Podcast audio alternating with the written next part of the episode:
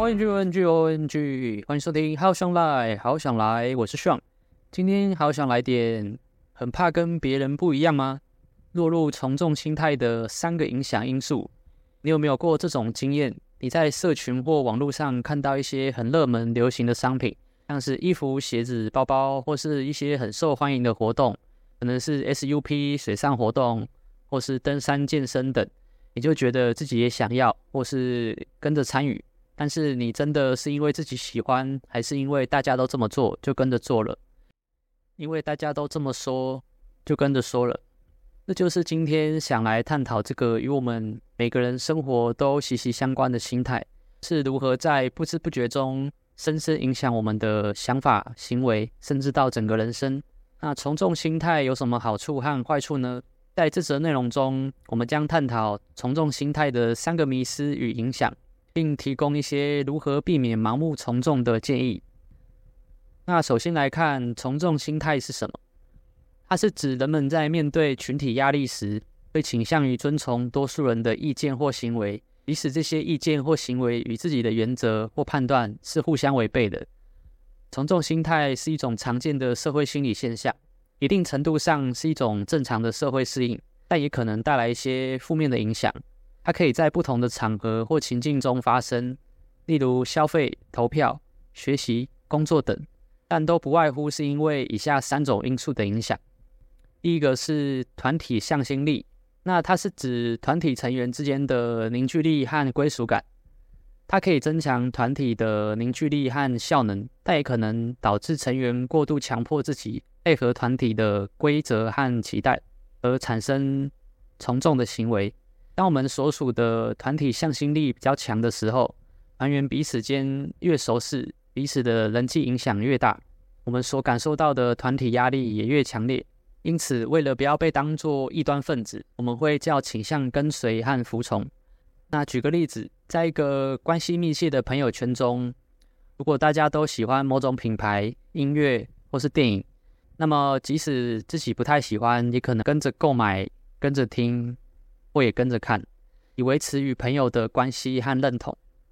那另一个例子是，在一个工作团队中，如果大家都同意某个方案或决策的方法，那么即使我们有不同的看法或建议，也可能会容易选择保持沉默或附和，以避免与团队产生冲突和分歧。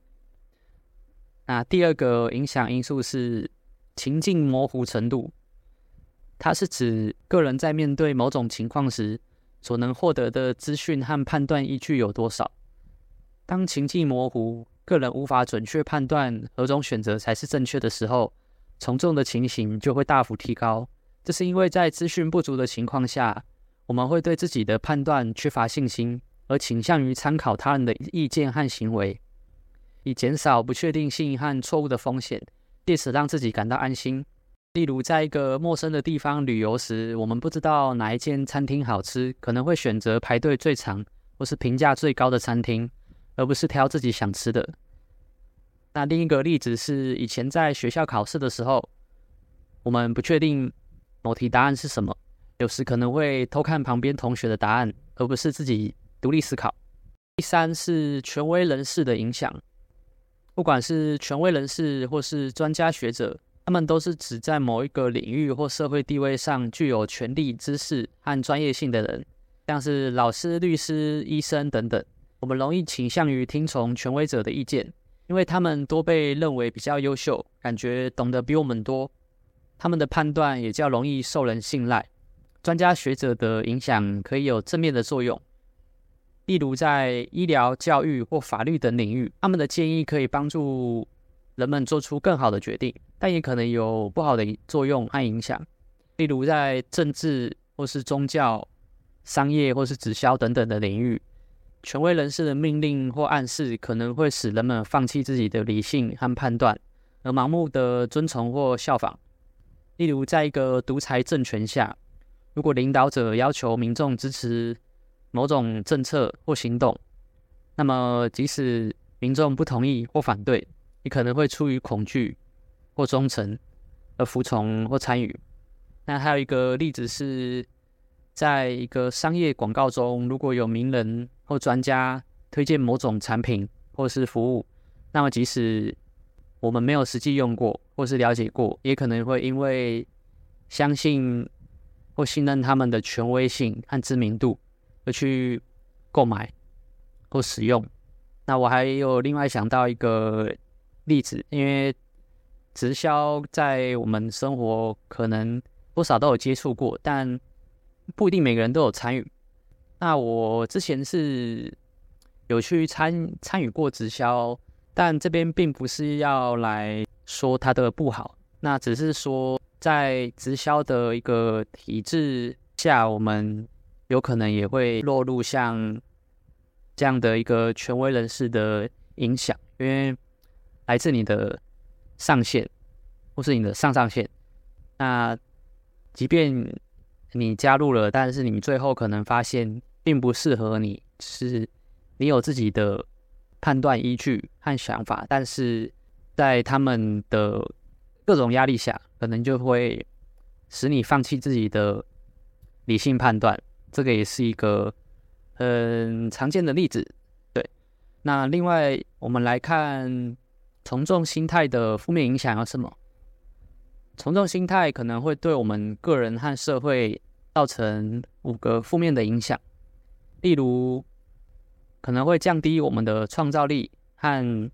批判思考的能力，使我们失去自己的独立性和个性。那第二个是会增加我们的焦虑和不满，使我们感到自己被迫或是被控制。那第三个可能会导致我们做出不符合自己价值观或道德观的决定或行为，使我们感到内疚或后悔。第四，可能会阻碍社会的进步和变革，使我们抵制新的想法或建议。第五，可能会促进社会的偏见和歧视，使我们排斥不同或少数的群体。那来看一下生活中的例子有哪一些？第一个是，当我们在选择要买什么衣服或看什么电影的时候，我们可能会受到像是 Google 评论、其他人的评价或是名人推荐的影响。转而选那些受欢迎、很多人选的，而不是根据自己的喜好或需求。第二个是，当我们在参加一些聚会或是聚餐活动，或跟家人朋友旅行时，我们可能会受到当时的氛围、其他人的情绪或行为影响我们。像是可能有时候唱歌的局已经到很晚了，想走，但是因为大家都还没走。那我们怕扫兴，所以只好硬着头皮继续跟他们留下来续场，或是出去玩的时候，自己其实不是很想去那个地点，但是因为同伴都想去，那也只好配合。所以这样导致我们不是根据自己的意愿或感觉做选择。第三个是，当我们在面对问题或选择时，像是该选什么工作，该不该离职。该不该分手？该不该买这支股票等等？我们可能会受到其他人，像是 Dcard、PTT 乡民，或是网红 KOL，或是朋友、家人、伴侣的意见影响，而不是根据自己的分析或判断来做决定。那么，要如何避免从众的心态呢？虽然这种心态是一种常见且普遍难以完全消除的现象。那我们可以通过以下三种方法来减少其发生或影响的程度。第一个方法是增强自信和自我认同。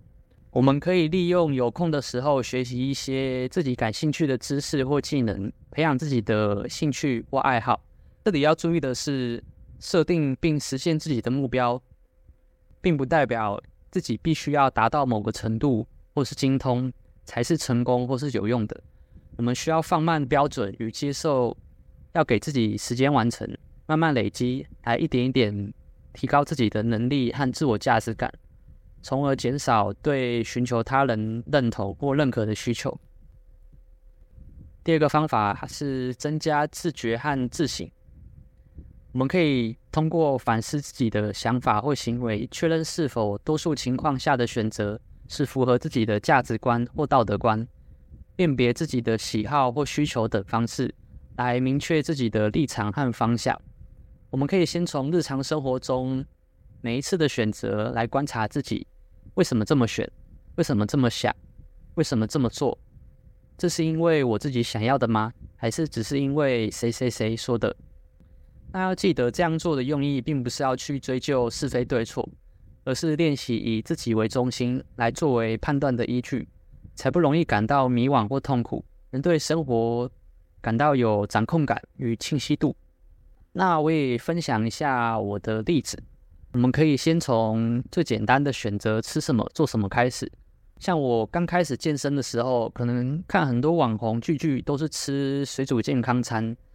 好像都只能吃鸡胸肉、花椰菜等等健康的食物。那因为想说这样子就可以变壮，所以就跟着学。但是这些东西很难每天都固定一直吃很大的量，所以坚持没多久就会腻了，